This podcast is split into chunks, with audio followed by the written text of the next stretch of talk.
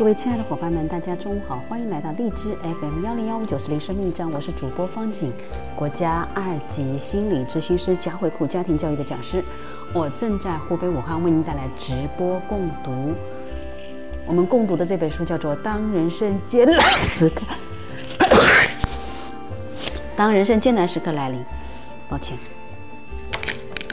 呃，早晨武汉的天气还是阳光暖暖的。这会儿呢起了风，嗯，呃，天有点阴沉沉的，还好小区里面呢，因为是武汉是适当的解封，所以小区里面呢还有很多地方是管控的，只是我们这个是无疫情小区，所以可以在小区里面内玩耍。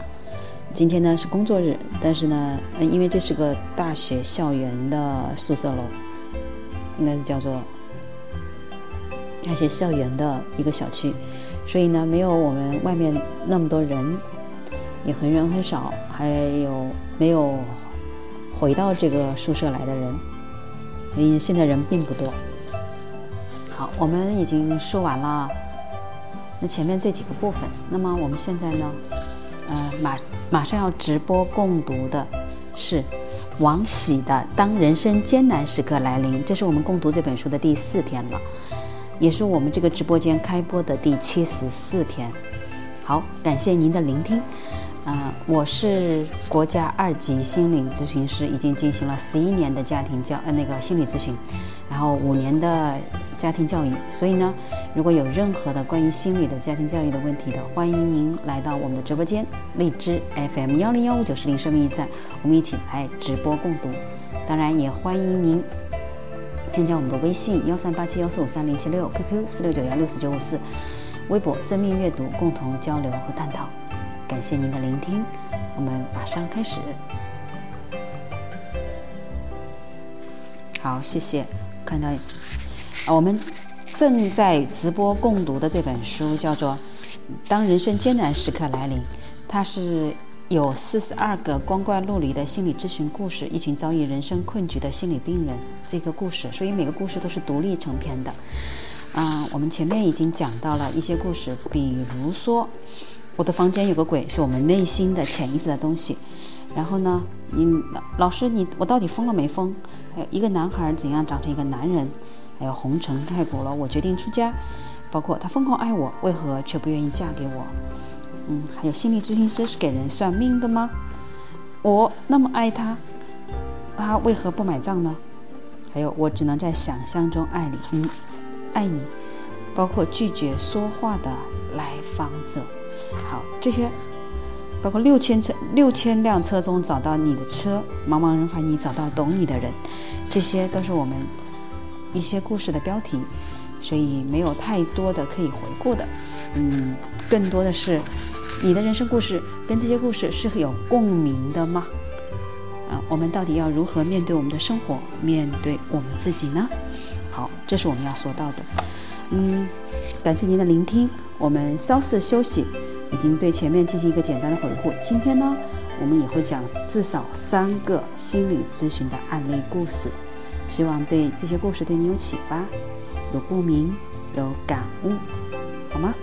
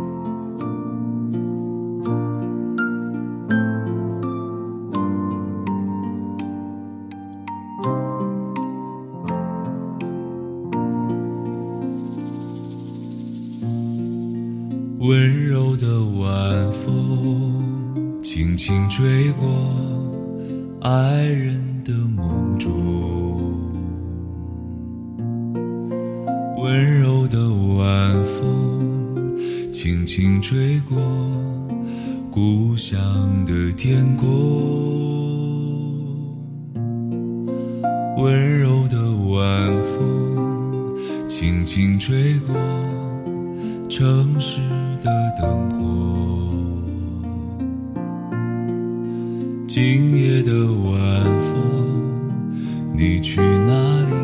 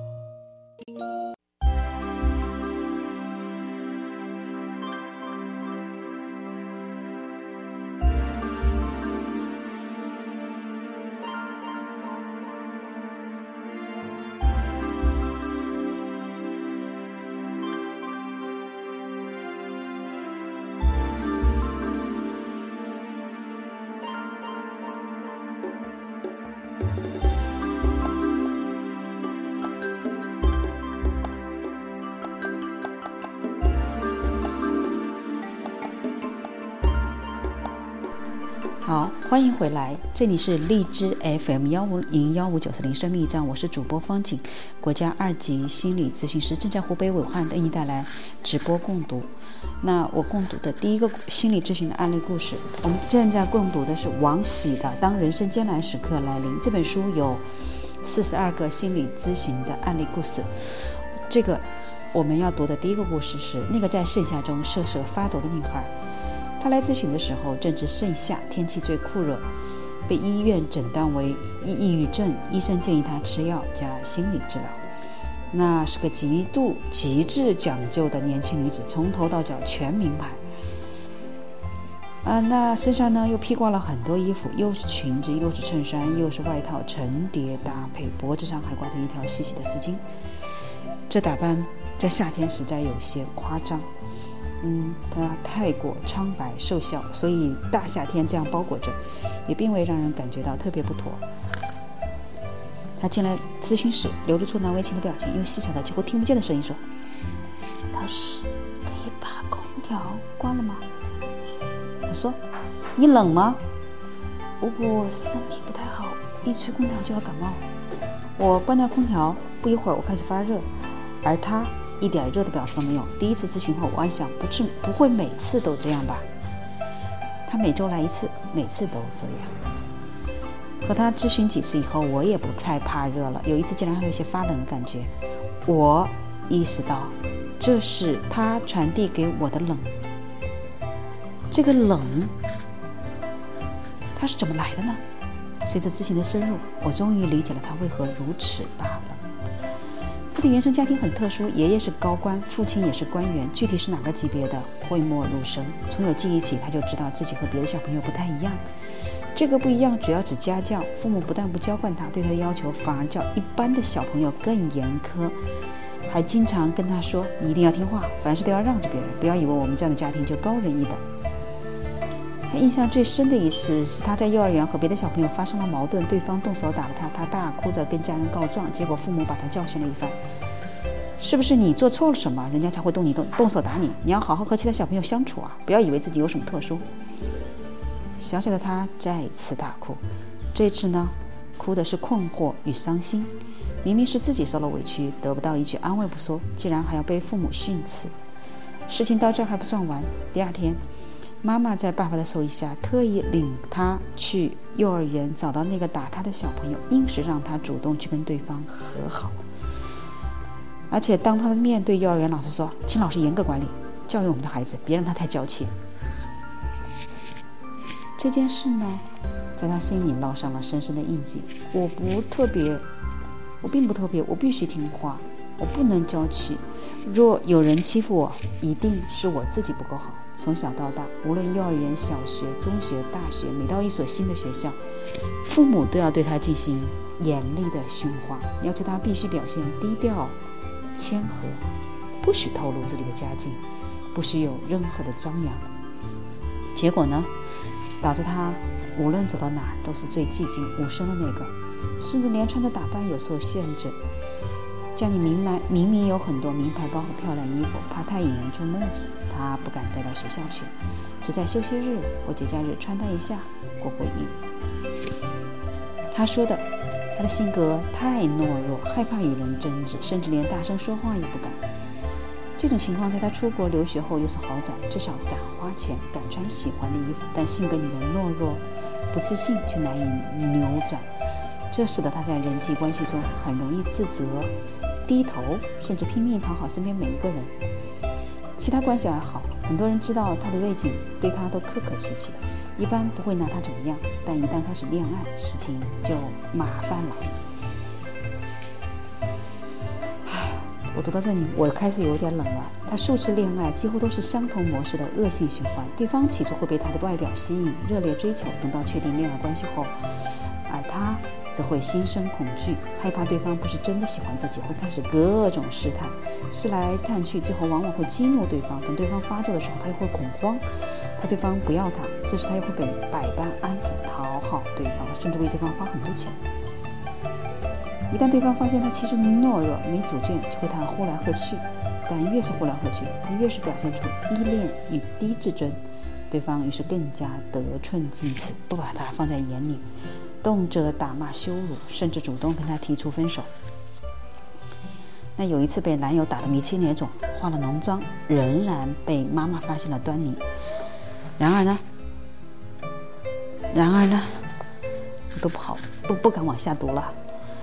妈妈没有一句安慰，反倒气得骂他：“咋的，脸都给你丢尽了？这事千万不能让你爸知道，他要知道找你的都你找到的渣男，要被你活活气死，也要骂我教子无方。”他冷笑地对我说：“你知道吗？其实我妈完全多虑了。我就是和我爸在一个桌上吃饭，或者面对面走过，他也看不到我的。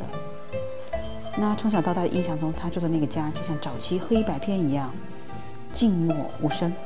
家里就他一个孩子，妈妈总叮嘱他家里要轻声细语，别发出响动，影响爸爸。他爸爸回家除了吃饭，永远都把自己关在书房里。据妈妈说，他在工作和思考。”他眼里的爸爸不仅不苟言笑，总是一副冷令人敬畏的样子。他觉得和爸爸的距离很遥远，遥远到即使共处一室，二人也无话可说。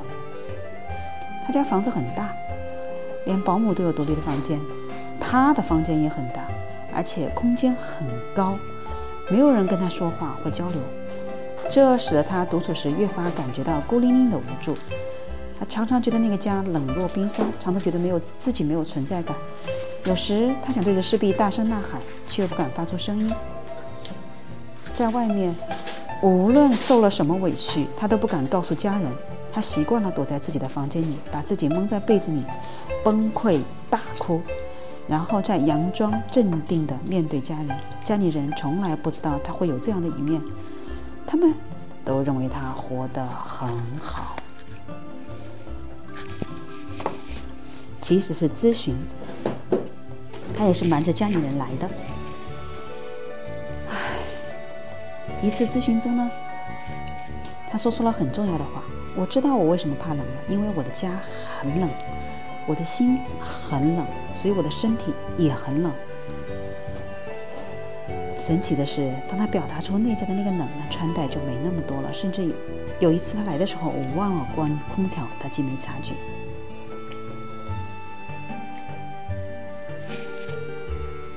按理说这个地方就好了，可是我们再听听后面的故事，又发生了什么？有一次，她又和男友发生了激烈的争执，对方又动手打了她。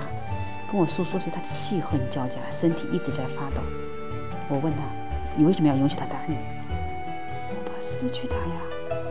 你之前的恋爱也是怕失去，所以才忍让，最后不还是失去了？他一愣：“你的意思是？我的意思是，如果有人打你，你也可以打他。”想想，我又说。在确保安全的前提下，他愣了愣。有个问题我一直想不通：为什么我总是碰到这样的男人？就是我妈说的渣男。我对他再好，他对我就是又打又骂。为什么我总是放不还总是放不下呢？有时候觉得自己好贱。作为咨询师的我稍作沉吟，也许。打骂你的人再不好，也比无人问津、无人关心你的冷漠好。对方打骂你，或许能让你感觉到自己和另外一个人还有关系，还有亲密链接，哪怕这个链接是以伤害你的方式来实现的。他浑身颤抖，眼泪如河水决堤般滚滚而下。那天他哭了很久，我沉默着，任他哭了够。不久后的一次咨询，她告诉我，她和男友分手了，是她主动提出来的。按她的说法，她很爱男友，一直对他百般容忍，而且已经忍让了很久。每次动手打她，她都会选择原谅，同时警告他不许再有下一次。没想到最近一次吵架，男友又动手打了她。换着过去，她会哭着先跑的，但这一次她决定不再犯。她发疯般扑上去，狠狠回击了猝不及防的男友两个响亮的耳光，同时宣布分手，当场把男友赶出了他们同居的公寓。之前骄傲、霸道。不可一世的男人很快就从被打、被驱赶的蒙圈和愤怒中醒过味儿来。他忽然发现，敢跳起来扇自己耳光的这个女友好有魅力，好珍惜。怎么从前没发现呢？后来，男友想尽各种办法来求她回心转意。啊，要不要跟他和好呢？他说：“我给他定了留用查看期。”看他具体表现再说吧。而几年前的一次培训，来自德国的一位心理学家谈到青少年成长中的困境，其中他讲到一个点，很深深的触动到我。有时当孩子表现激烈的时候，父母比他还要失控。这个时候，这个家已经没有家长了，所有人都成了孩子。父母情绪稳定与否，承受力如何？决定了孩子如何度过青春期。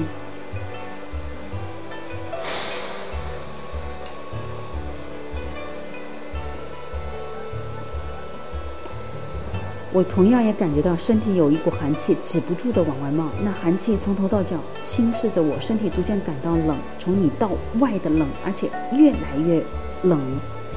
让我在下课的时候第一个冲出会场，快步走到公园的小花林，站在阳光最炙热、阳光向头，全身心的感受阳光的热烈与温暖。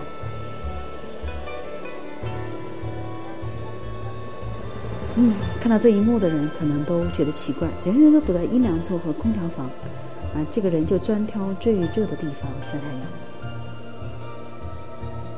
没有人知道那天的经历对我意味着什么。我联想到自己的成长经历，很多人说我早熟、不懂事、不像同龄的孩子。其实是因为在原生家庭中，我的父母还没有长大，不但无法给我保持和引导，无法给我稳定安全的成长环境，相反，我还要承受来自父亲的打压、贬损，还要去保护母亲的懦弱、无力。在那个冷漠专制的家庭里，年少的我不得不学会保护自己，不得不让自己快速长大，成为自己的家长。那个冷与绝望，其实早已留在我身体的记忆里。当身心的冷被充分激发出来之后，从此我不再怕冷，冬天都很少穿秋裤，就像现在，别人都已穿上秋裤，我还没有。那一次的亲身经历让我很深的体验到身心相连的感觉。我知道那个冷不是空穴来风，不是一朝一夕的形成，它一定隐藏、积累了很久，和过往的人生经历密不可分。此后，每当有人跟我说起身体的各种感觉，我能尝试去了解和理解那背后想表达的东西。有时候，我们会假装自己很强大。会压抑自己内在真实的感受，但我们的身体是如此忠实于我们的心灵。成长中的那些痛苦、抑郁、沮丧、愤怒等情绪，都深深地沉淀在身体的记忆里。我们的身体不会说谎，它会一直记得过往。任何我们想要隐匿的情绪，都会通过身心疾病或各种症状如实呈现。这个呈现是在提醒我们，我们要诚实的面对内心真正的需求，要看到并关照内在的自己，那个曾经受伤的自己。好，一个人如果从小没有被重要的养育者看到，很多情感需求没有被满足，长大后他对身边的人和关系往往是失望的。这个失望积累到一定时候，会通过身体的反应表达出来。身体感受到的那个冷，其实是来自心里的冷。不被爱和不被温暖的冷。好的，各位，你体会到了吗？好，我们暂时休息一下，马上回来。音乐之后马上回来，感谢您的聆听。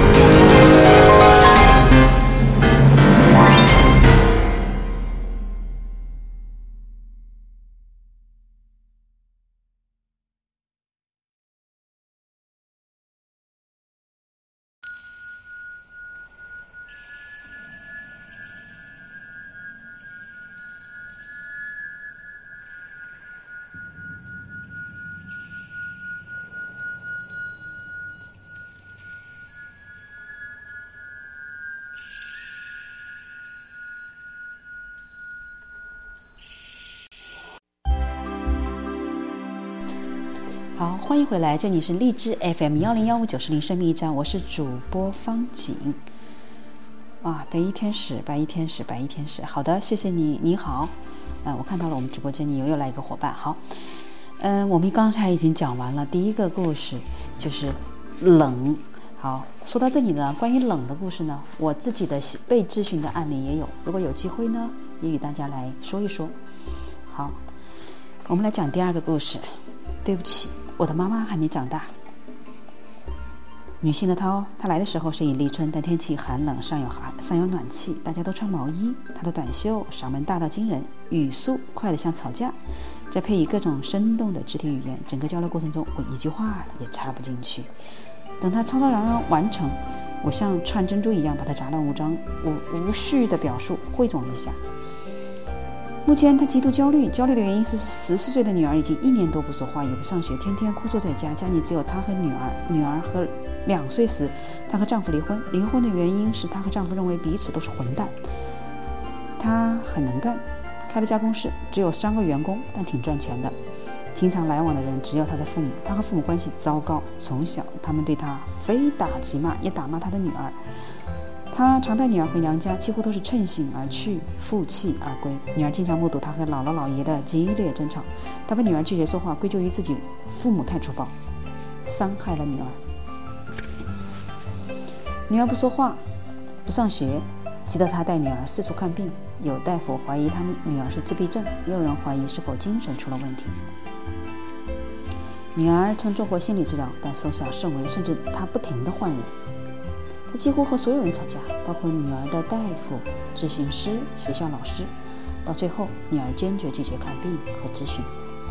说到这儿，他两手一摊，气呼呼地看着我，仿佛一切都是我的错。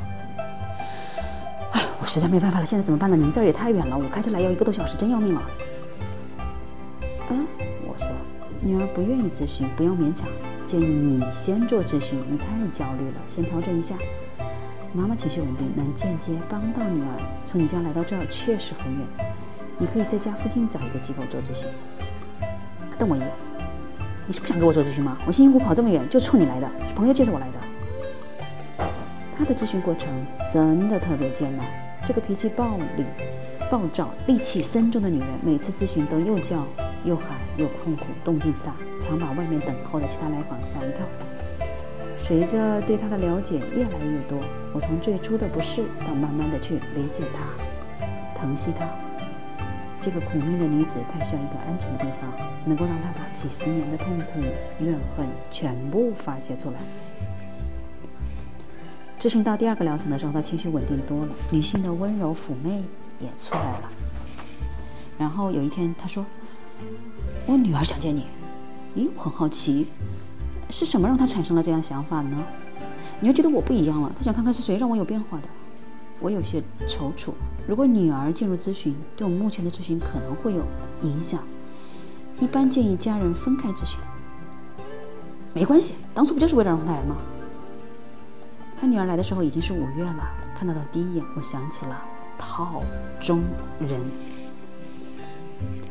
这个十四岁、身材纤细、瘦弱的女孩，全身上下包裹得严严实实。天气已经有点热了，她还穿着厚厚的长外套，头上戴着帽子，帽檐拉得很低，低到看不清她的脸。她低头坐在我对面的沙发上，静静地看着地板，神情木然，绝不说一个字。她不说，我也不说。时间一分一秒地过去。忽然，她站了起来，根本没看钟表的她，不知道怎么时间到了，轻声说：“再见。”助理说他约了下周的时间。第二次咨询，他还是那身打扮，还是神情木然的不说话。我也不说话。时间快到的时候，他又准确无误的站起来，轻声的说再见。助理又说他约了下周的时间。第三次咨询，我们还是谁都不说话。在这三次咨询中，我习惯了在沉默中去感受他。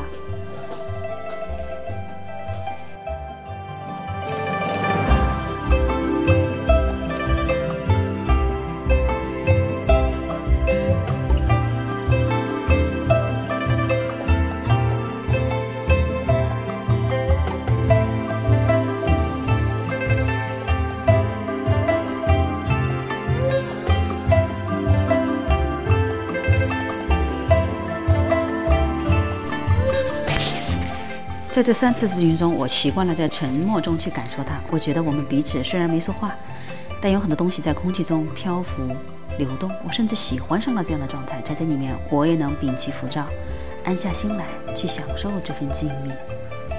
第三次咨询快结束的时候，他忽然开口：“你为什么不说话？”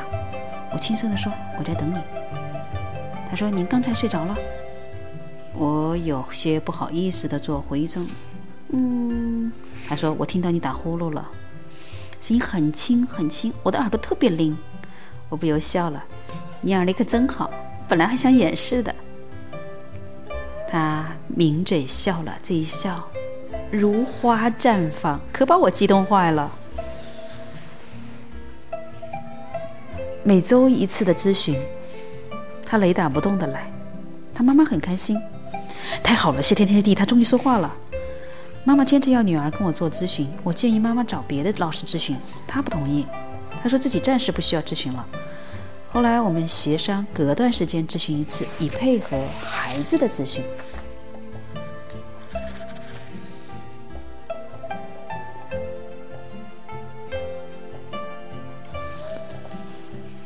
一旦开口，其实这个女孩非常善于表达，她的声音又轻又柔。我回应她的声音也很轻很柔，生怕惊扰到她。我们两个人共同建造了一个很轻声细语的世界。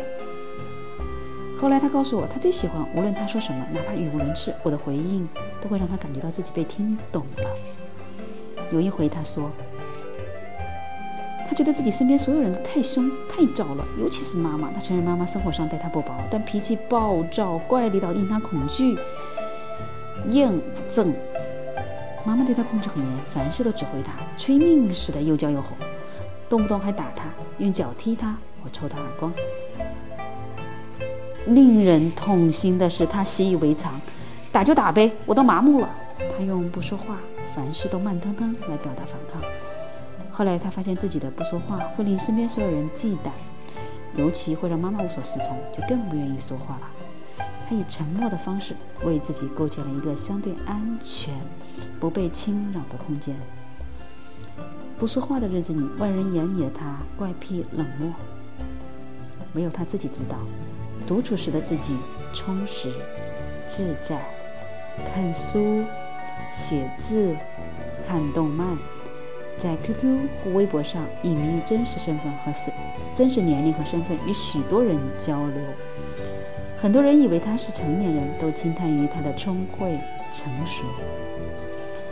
长久的独处、缄默中，他的听力和感受力比任何时候都灵敏。在我的鼓励和妈妈的默许下，他尝试去靠近爸爸。此前因为妈妈反对，他多年不和爸爸、爷爷奶奶来往，连接他们的只有每个月的生活费。这一靠近。他很喜欢爸爸那一家子，他们视他如珍宝，每次见面都很亲，很关心他的一切，这令他倍感温暖。这份感情支撑于他来说太重要了。他在一点一滴的变化，他妈妈的情绪却不太稳定。好几次，我们坐在房间里，听到他妈妈在外面吵架一样的跟人大声说话，每次他都有些难堪。和妈妈的咨询中。能感受到他的对女儿变化的不安与纠结，尤其女儿开朗多了，个子也长高了，比他还高呢。妈妈既高兴又焦虑，对此我有些隐隐的担心。此后发生的事情印证了这份担心。八月底的一天，母女俩如约而至。那天妈妈很激动。要求先跟我谈几分钟。他带来了两个消息：第一，女儿决定过完暑假就回学校上学；第二，女儿上学后周末不方便跑这么远，决定终止咨询。我很开心，女孩回校上学，也很好奇，终止咨询是谁的想法。他妈妈支支吾吾，不置可否，却突然责骂起女儿，说她长能耐了，竟然敢打她这个当妈的。我很惊奇，问他具体情况，他支支吾吾，语焉不详。等女孩进来的时候，我听到了另一个版本的说法。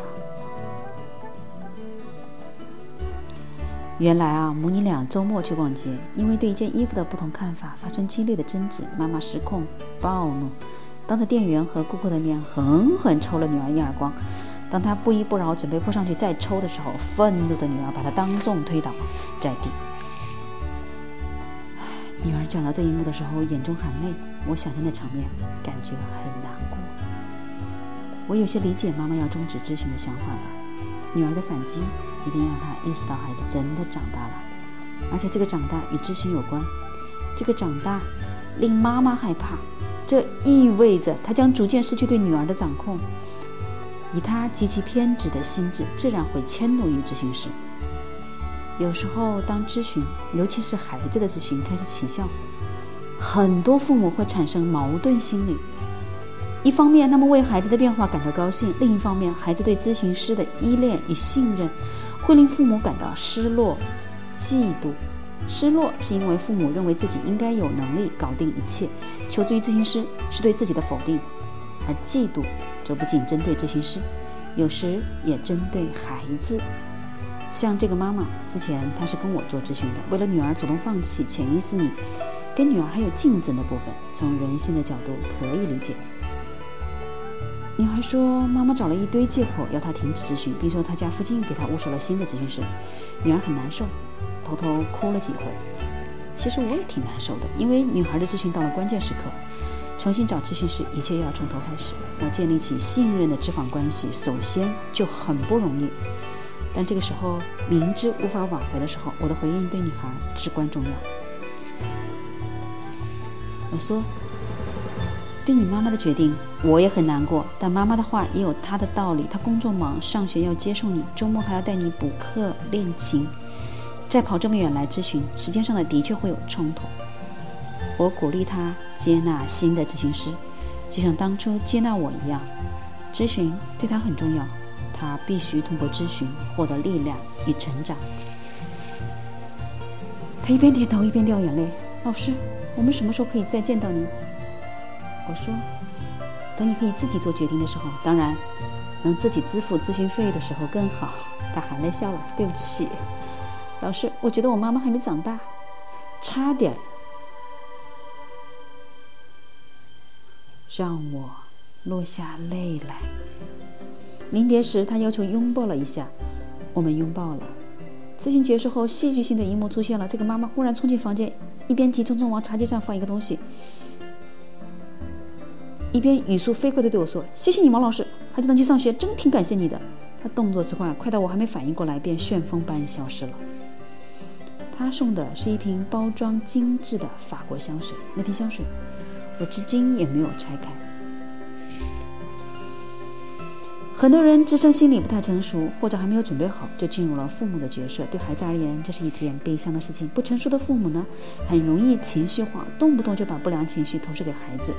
做孩子很容易承接到父母的无力与困扰，在成长中会发展出一些保护自己的防御方式。好的，第二个心理咨询的故事，我的妈妈还没长大。就为您分享到这里，怎么有一种淡淡的忧伤和难受呢？肯定与我有关系。好，这里是湖北武汉的方景国家二级心理咨询师为您带来的直播共读，王喜的《当人生艰难时刻来临》。好的，那我们今天稍事休息，还有第三个故事会为您带来。我们音乐之后马上回来。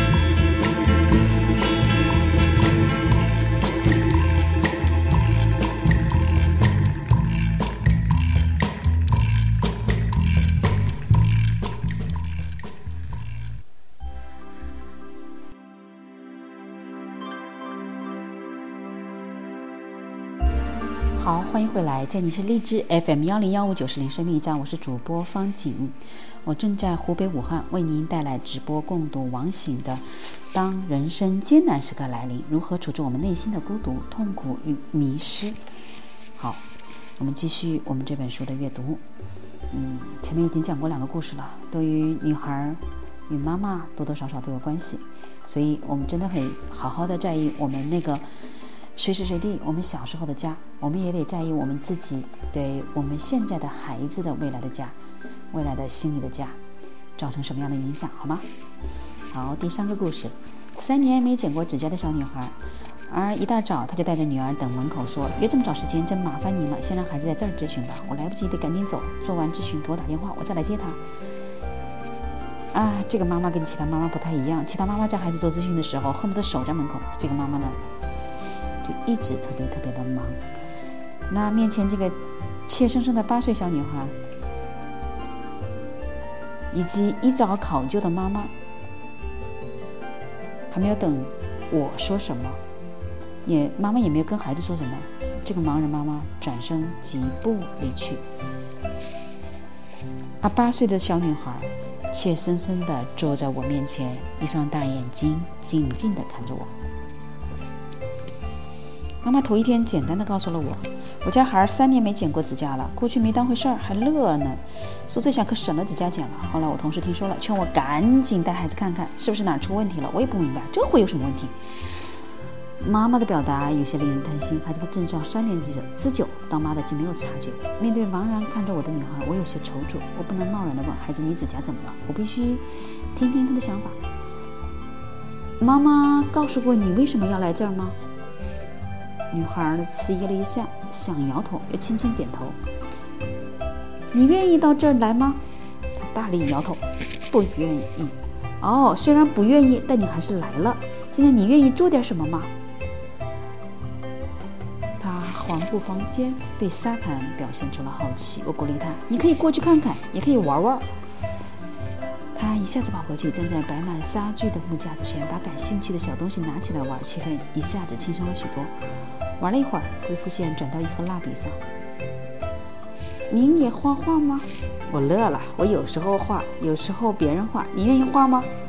他点点头，赶紧把一沓白纸递给他。他开始坐下来，安静的画画。我注意到他画画的时候选用的全部是黑色或者咖色的蜡笔。等他画完，呈现在我眼前的就是一幅色调暗沉的图画。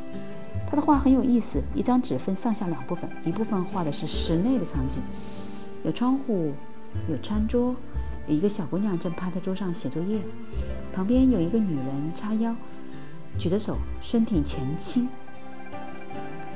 另一部分是室外的场景，几个小朋友正在一起玩跳绳，还有一个小朋友站在旁边看。我夸他画的很生动，对我的夸赞他有些害羞。但是看得出来，真的很开心。我问他能否分享一下图画里的故事，对此他非常乐意。室内的场景是他的家，每天他放学回家就写作业，不能玩游戏，也不能休息。妈妈回家第一件事就是守在他身边，监督他写作业。妈妈总是很严厉，随时要指出来他错哪儿，有时脾气急了还要骂他，用手敲他的头。放学回家是他一天中最不快乐的时候。室外的场景是他的学校，他喜欢下课时和同学们一起玩，那是他一天中最快乐的时候。我指着旁边站着的那个小朋友，这个同学在干嘛呢？他神情有些忧伤。这个同学是玲玲，她在看我们玩，可想跟我们玩了，但我们老师不让我们跟她玩，说她成绩差，让我们孤立她。其实我挺喜欢她的。一旦打开话匣子，他其实很难说。在他的讲述中，我看到了他生活中的方方面面。因为父母工作繁忙，他五岁之前在爷爷奶奶长爷爷奶奶家长大。快上小学的时候，他妈妈担心爷爷奶奶太惯着他，把他接回了自己家。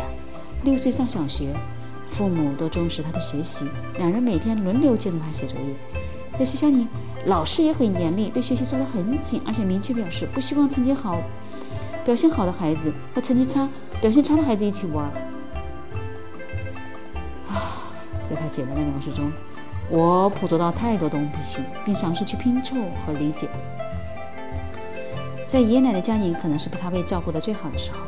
午睡和他们分离，回到父母身边，父母并没有照顾好他，还不如在爷爷奶奶家快乐。但对他学习却看得很重，相比和爷爷奶奶分离，这对他是另一种压力，而且这个压力是从学校压力的延伸。在家和学校，他体会到都是被要求好好学习的压力。除了学习，他的生活中好像没有其他乐趣了。小小的年纪的他，头脑已经被灌输了很多绝对化的信念：学习是生活的全部，玩耍放松是可耻的，交朋友只能交学霸，必须疏远学习差的同学，成绩差的人、老师、同学都不用理他，甚至还可以打他、打骂他。我问他。如果你是那个被打骂的学生呢？这提问原本是想着换个角度去理解其他同学的，结果他很认真的说：“所以我要好好学习了。我妈说了，绝对不能滑坡，哪怕强迫自己也要学。”悲哀，学校和家庭教育的悲哀。他描述的这一切令我又震惊又难过。我决定直奔主题。你妈妈说你经常咬自己的指甲。嗯。能让我看看你的手吧？已经对我有所信任的他，把双手伸出来给我看。我看到这双女孩子的手，四个手指头，触目惊心的光秃秃，所有指甲都被她自己啃咬掉了。他说他的指甲永远也长出来了，长出一点新的，马上就被咬掉了。我想象着一个女孩孤独的啃咬指甲的场景，心疼的差点掉下泪来。就发生在眼皮底下的事情。一个孩子用自残的方式表达内心的崩溃，他的父母既毫无察觉，还当作笑话跟人讲，这得有多忽略自己的孩子啊！这个可怜的孩子啃咬指甲长达三年，可想而知他内心是多么冲突，多么的焦虑不安。如此漫长的时间里，他的很多情绪都没有被看到，没有被安抚到。当一个人内心有太多冲突与情绪没有出口的时候，往往会发展出一些自我慰藉的行为方式，不为大人。小孩同样如此，抠鼻子、揪扯毛发、啃咬指甲、撕唇皮、撕手皮等，都是很典型的宣泄内心焦虑不安的方式。很多人用这些无意识的强迫性的行为来缓解内心的痛苦。这种种行为其实是在表达：我不能对外发泄，不能对外去攻击，那我就是向内攻击我自己吧，攻击自己最安全。我对女孩说：“有些人和你一样，心里紧张的时候就去咬指甲，这样做好像会感觉舒服一点。”她看着我，点点头。你知道吗？除了咬指甲，还有很多别的方式可以让我们感觉舒服和放松。别的什么方式？我看看喜不喜欢。比如画画呀，唱歌呀，运动啊，或者找别的小朋友玩啊。他眼睛亮晶晶的。这些我都喜欢啊，不过我妈妈说我太耽误学习。等到他妈妈来接他的时候，我让孩子去客厅等他，我和妈妈沟通。这妈妈是个急性子，一进来就连着泡的发问：到底怎么了？严重吗？要吃药吗？需要治疗吗？治疗多久可以好？我们平时肯定不能来，只有周末或者放假。我向他简单介绍了孩子的情况，建议家长也要找别的咨询师做咨询，并向他解释。有时候只针对孩子做咨询效果是有限的。如果他的父母家人不调整，以孩子的能力改变不了什么。咨询室的一小时抵不过与父母长时间相处带来的影响。只有孩子的重要抚养人有所调整和改变，至少能给孩子一个相对宽松的成长环境，孩子的症状才会逐步减轻。我一直认为，对孩子来讲，最好的心理师是自己的父母。父母是陪伴孩子最长久的人，也是对孩子影响最大的人。但前提是，父母自身要有比较稳定、平和的情绪状态，自身在不断的学习成长，有足够的智慧和能力去承接自己的孩子。这个妈妈一听就炸了，我哪有时间呢？他爸爸也很忙啊，我就不明白了，不是他咬指甲吗？当然应该治疗他了。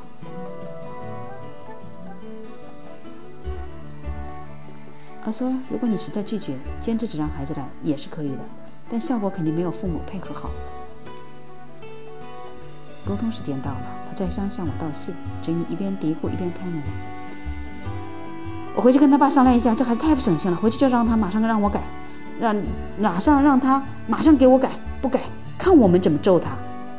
闻此言，我大惊，请等一下。他转身回头，疑惑地看着我。我把门关上，对他说：“你希望今天的咨询费白花吗？”他摇头：“不啊。”“你希望今天的咨询白做吗？”“不啊。”我说：“这是我建议你要做咨询的原因。我今天对孩子做的工作，马上可以被你刚才说的话毁掉。”他吐了吐舌头，啊，我没太注意。您放心，其实我不会真打他的，我就是跟孩子说话随便惯了。我心里哭笑不得，这个妈妈，单纯用粗心来形容似乎都不太够。好，听完这个，如何治愈你呢？我们有时候都会有点压抑。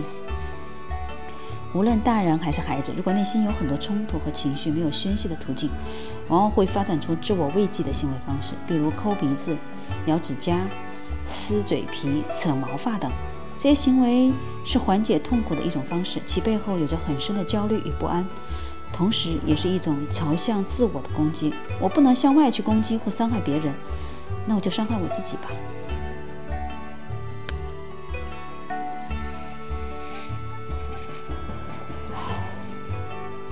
有点抑郁啊！今天的好几个故事，可能因为触碰到我了。那个关于关特别冷的案例，我在被督导，因为心理咨询师是需要被咨询、被督导的，这是过程中也在大夏天体会了到毛孔中的冷到极致的感觉，甚至当时咨询师还要拿好几条毛毯来把我包裹起来，是大热天呢，虽然开着空调。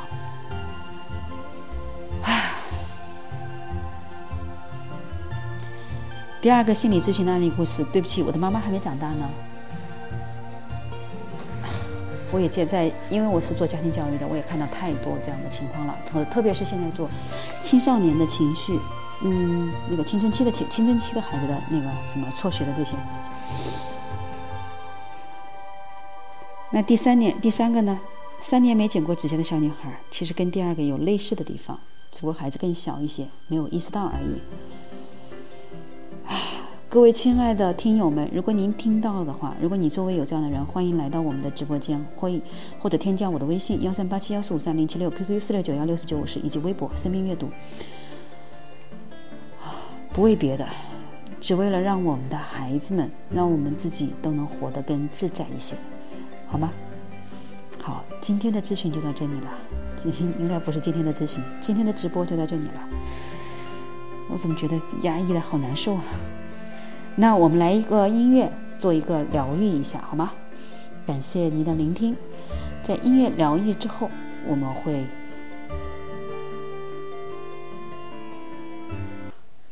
音乐疗愈之后呢，我们就结束了今天的直播。希望今天的直播呢，能意识到给你看到了我们到底哪里有问题，我们到底如何让自己变得幸福，好吗？感谢您的聆听，我们明天中午再见。